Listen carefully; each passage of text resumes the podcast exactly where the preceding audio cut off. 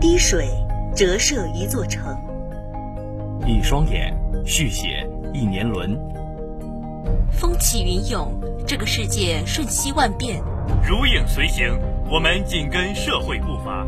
国际国内，把握时代脉搏。校园新闻，捕捉咫尺光影。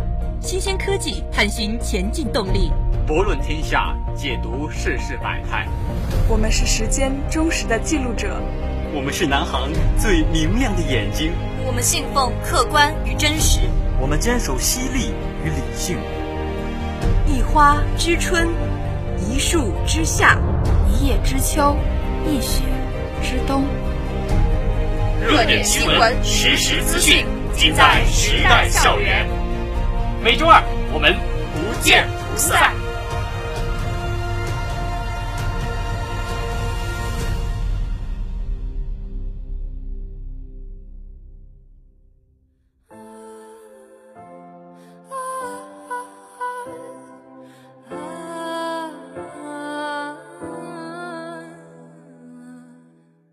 大家好，新的一周周二时代校园栏目又与大家见面了，我是主播陈泽凡，我是主播胡文硕。好了，话不多说，一起来听下面的新闻吧。好了，说了这么多新闻，下面来听一组国内新闻。十一月三日十一时二十二分，我国在太原卫星发射中心用长征四号乙运载火箭成功发射重大专项高分七号卫星，并搭载发射了精致高分实验卫星。苏丹科学实验卫星一号、天仪十五号卫星等三颗卫星，高分七号卫星作为我国首颗民用亚米级光学传输型立体测绘卫星，将在国土测绘、城乡建设、统计调查等方面发挥重要作用。高分七号卫星是高分系列卫星中测图精度要求最高的科研型卫星，搭载了双线阵立体相机、激光测高仪等有效载荷，突破了亚米级立体测绘相机技术。能够获取高空间分辨率光学立体观测数据和高精度激光测高数据，不仅具备同轨道前后视立体成像能力及亚米级空间分辨率优势，还能利用激光测高仪获得的高精度高程信息，大幅提升光学立体影像在无控条件下的高程精度，实现我国民用一比一万比例尺卫星立体测图，可满足测绘、铸件、统计等用户在基础测绘。全球地理信息保障、城乡建设监测评价、农业调查统计等方面对高精度立体测绘数据的需求，提升我国测绘卫星工程水平，提高我国高分辨率立体测绘图像数据自给率。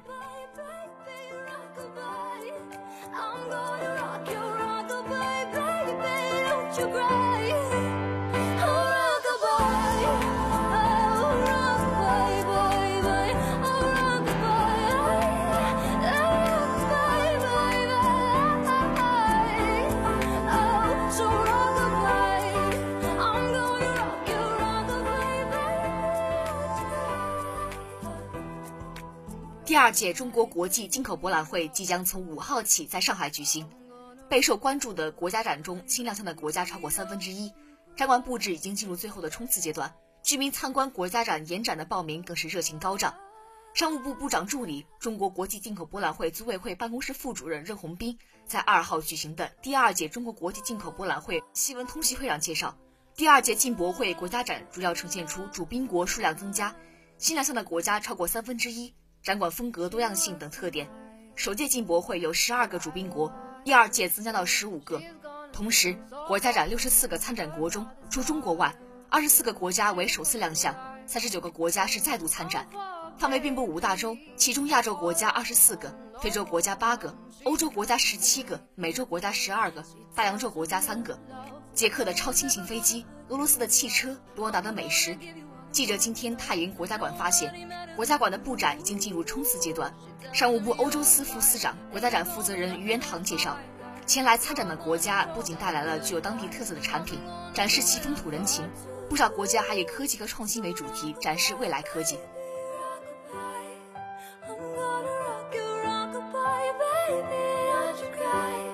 Somebody's got you rock a bye bye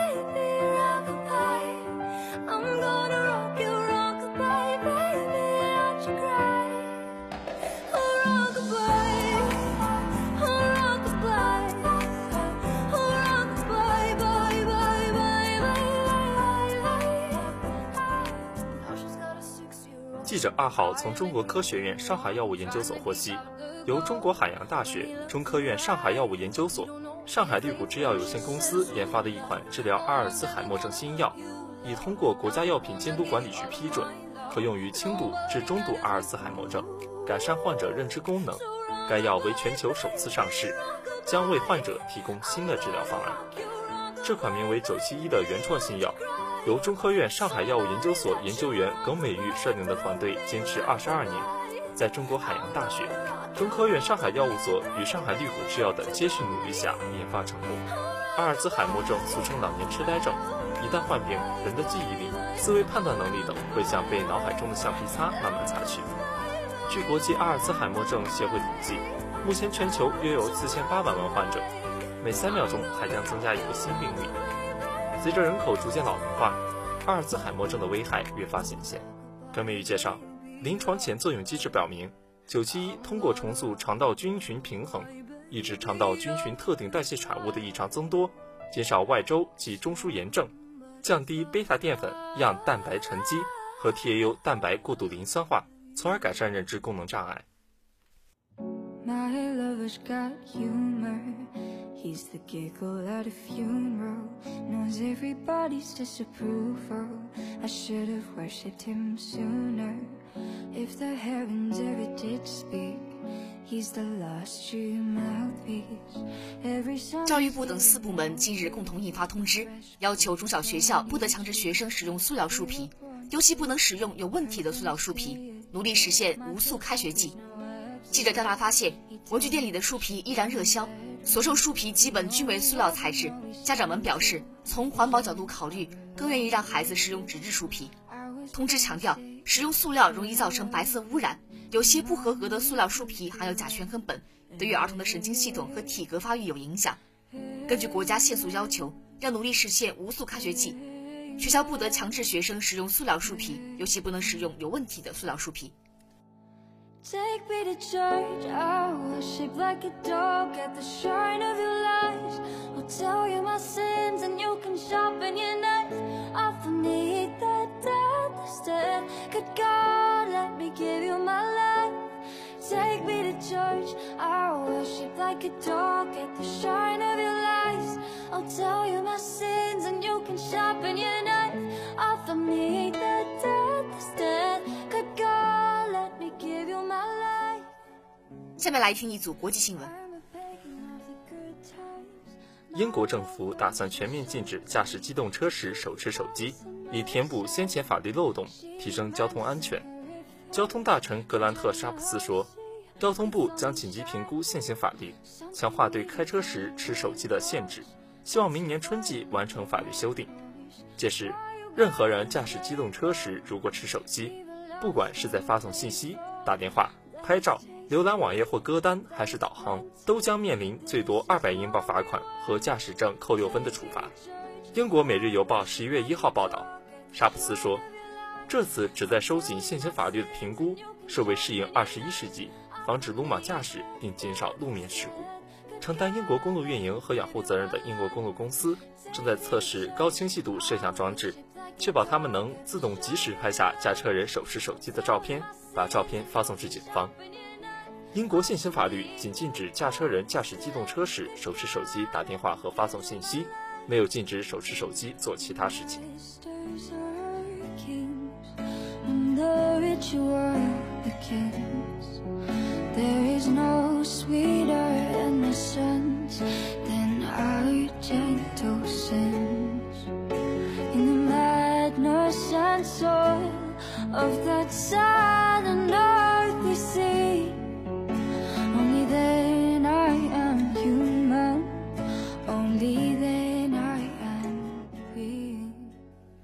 当地时间十二月二号，由中国国务院新闻办公室指导，经济日报社和中国驻希腊大使馆主办的设计中国魅力汉字展览，在雅典扎皮翁宫拉开帷幕。中国国务院新闻办公室主任郭卫民、中国驻希腊大使馆政务参赞、希腊发展与投资部部长安东尼斯·乔奇亚迪斯、希腊教育部秘书长、希腊数字媒体部部长特别顾问和近四百名西中各界人士一同出席了展览开幕式。郭卫民在致辞中表示，希腊是西方文明的发源地，在中国民众中享有很高的知名度和美誉度。希腊文是西方文明伟大的语言，推动汉字和希腊文携手共同发声，将会是当今东西方文明交流史上的一件盛事。中国和希腊两种古老文明的对话交流和相互借鉴，将在构建人类命运共同体的努力中引领风潮，焕发光彩。安东尼斯·乔吉亚迪斯表示。希腊与中国分别是西方与东方文明的发祥地，有着同样深厚的文化底蕴、历史传统，两国的友好交流源远流长。通过今天的展览，希腊观众将会对中国文化有更深入的了解，也会对中国发展有全方位的认识。中国红和希腊蓝将更加紧密。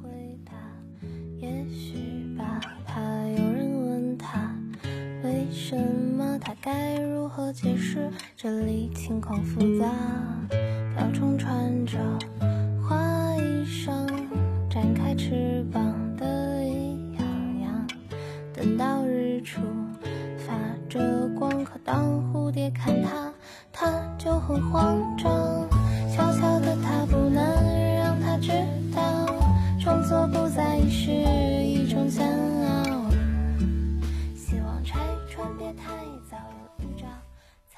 下面让我们来听一则新鲜事。当地时间十月三十一号上午，美国众议院投票通过对特朗普的弹劾调查程序。在投票中，共有二百三十二票赞成，一百九十六票反对。美国众议长佩洛西宣布决议通过。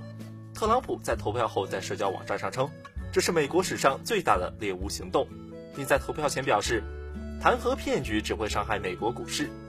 数周来。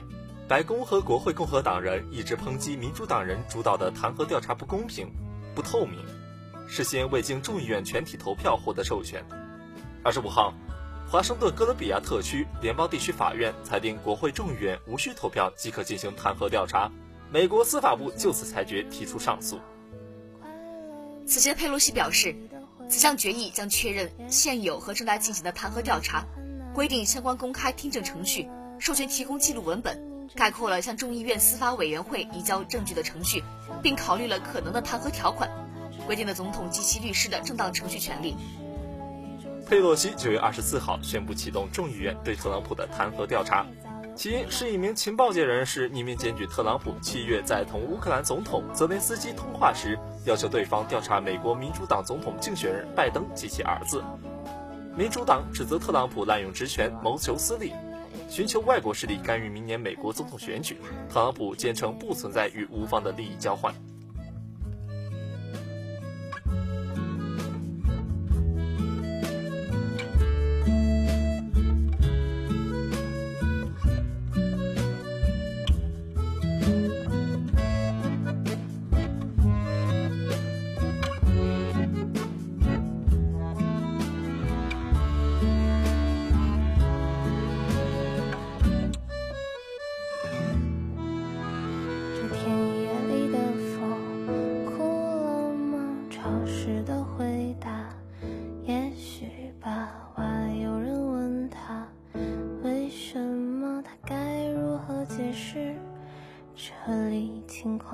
杂。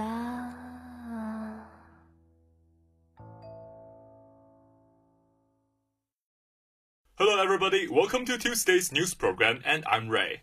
I'm XY. Okay, here comes today's first piece of news. China and Japan should develop extensive exchanges in different fields for the sake of the future of Asia and the world, according to a document issued on Sunday. The Beijing consensus calls on the two countries to promote a more open and rule-based free trade system, actively lead regional integration, and work together for the peace and prosperity in the Asia-Pacific region. It recommends depending mutual understanding between the two peoples. The document was released by the 15th Beijing Tokyo Formula, held in Beijing on Saturday and Sunday. This year, the event focused on responsibilities China and Japan should take to safeguard the peace and development in Asia and the rest of the world in the new era. State Councilor and Foreign Minister Wang Yi delivered a speech during the forum's opening ceremony, in which he said China and Japan are shouldering increasingly important joint responsibilities and common missions as both have become key regional influencers. The two countries should establish a higher level of political mutual trust, carry out higher quality, mutually beneficial cooperation, promote more cultural exchanges, play a more active regional leading role, build more constructive security relations, and stretch more strategic multilateral cooperation, he said.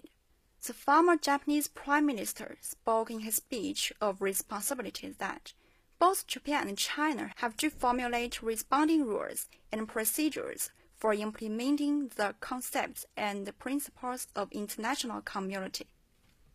He said that it is in line with the interest of the world as well as Japan and China to strengthen the safeguard and international order, build a multilateral framework of cooperation, and develop a free economy.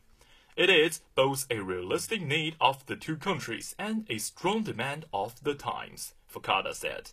According, adding that Tokyo and Beijing should consider the benefit of the international community, not just their own. Chinese and Japanese panelists at the forum conceded that their countries are divided on many issues, and they agreed to work hard on building long-lasting trust between the two governments and peoples.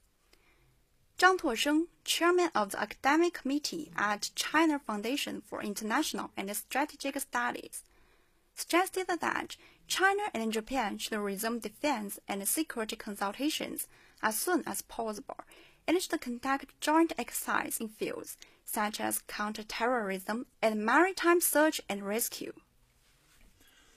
The second piece of news is about American President Donald Trump.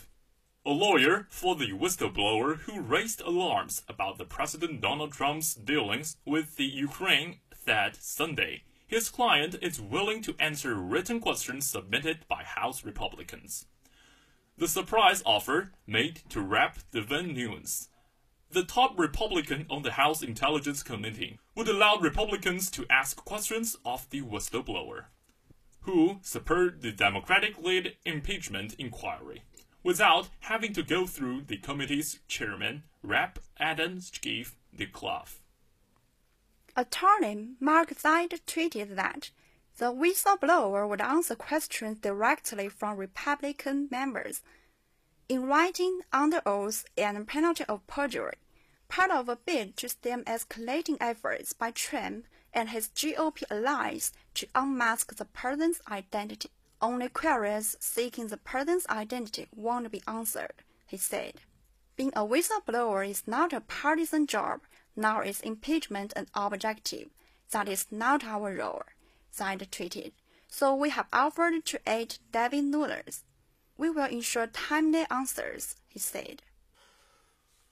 News office did not have immediate comments. Rep. Jim Jordan, a Republican and member of the House Judiciary Committee, who has been highly critical of the impeachment process, said in a statement that written answers wouldn't be sufficient to probe and cross-examine the whistleblower. You don't get to ignite an impeachment effort and never account for your actions and role in orchestrating it, Jordan said. We have serious questions about this individual's political bias and partisan motivations, and it seems Mark Zaid and Adam Schiff are attempting to hide these facts from public scrutiny. Last week's testimony raised even more concerns about the anonymous whistleblowers and our need to hear from them in person. The offer comes as Trump has repeatedly demanded the release of the whistleblower's identity, tweeting Sunday that the person must come forward. The whistleblower raised concerns about Trump's July 25th call with Ukrainian President Zelensky, in which he praised Zelensky to investigate Trump's political rivals. That call became the catalyst for the impeachment inquiry. The whistleblower's second-hand account of the call has been providing a roadmap for House Democrats investigating whether the president and others in his orbit pressured Ukraine to probe political opponents, including former Vice President Joe Biden. Reveal the whistleblowers and end up impeachment hawks, Trump tweeted. Trump later Sunday pushed the news media to divulge the whistleblower's identity, asserting that the person's accounting for the events is incorrect. The whistleblower's complaint has been corroborated by people with first-hand knowledge of the events who have appeared on Capitol Hill. They know who it is. You know who it is. You just don't want to report it. Trump told the reporters at the White House, and you know you'd been doing the public a service if you did. U.S. whistleblowers laws exist to protect the identity and careers of people who bring forward accusations of wrongdoing by government officials. Lawmakers in both parties have historically backed these protections. And now, here offers two pieces of short news. China will reform its National Equities Exchange and Quotations, or the new third board, to further promote the growth of small and medium-sized enterprises. The country has outlined a series of reform measures to better orient the NEEQ to the needs and features of SMEs and support high quality growth of the real economy, according to the China Securities Regulatory Commission.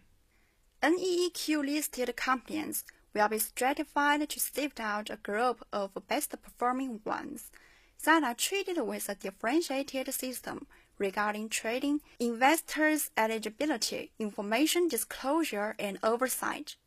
The reform will enable companies that have stayed in the best performing group for a set period of time to be listed on the stock exchanges, as long as they meet public offering requirements, said the Commission.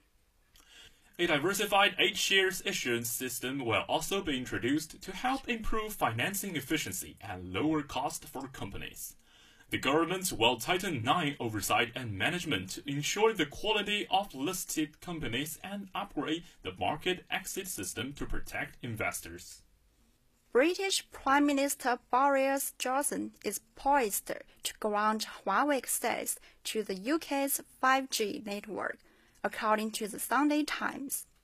Senior British government and secret source said the government is moving toward a decision that will have Huawei granted access to the non-contentious parts of the future network, according to the newspaper. In April, former British Prime Minister Theresa May gave Huawei the green light to help build Britain's new 5G network, the Daily Telegraph reported. British mobile operators EE and Vodafone are already providing 5G network service via Huawei devices, reported. I'm the one who can't believe in nothing unless it's right in front of me. Right front of me. That's all for this week's news. Thank you for listening. I'm Ray. I'm XY. Thanks for today's editor, Chen Zefan. See you next week.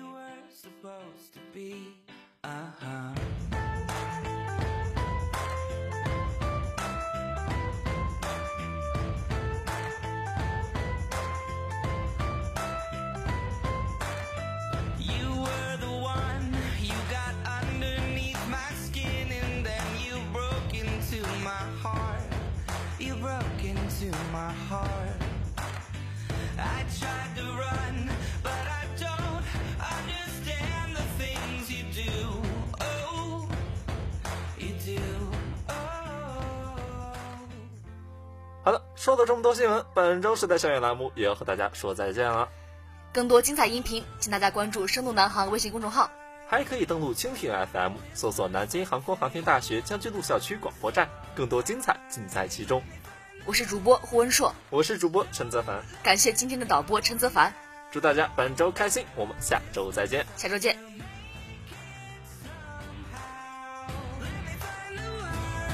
I say I gave it a real try.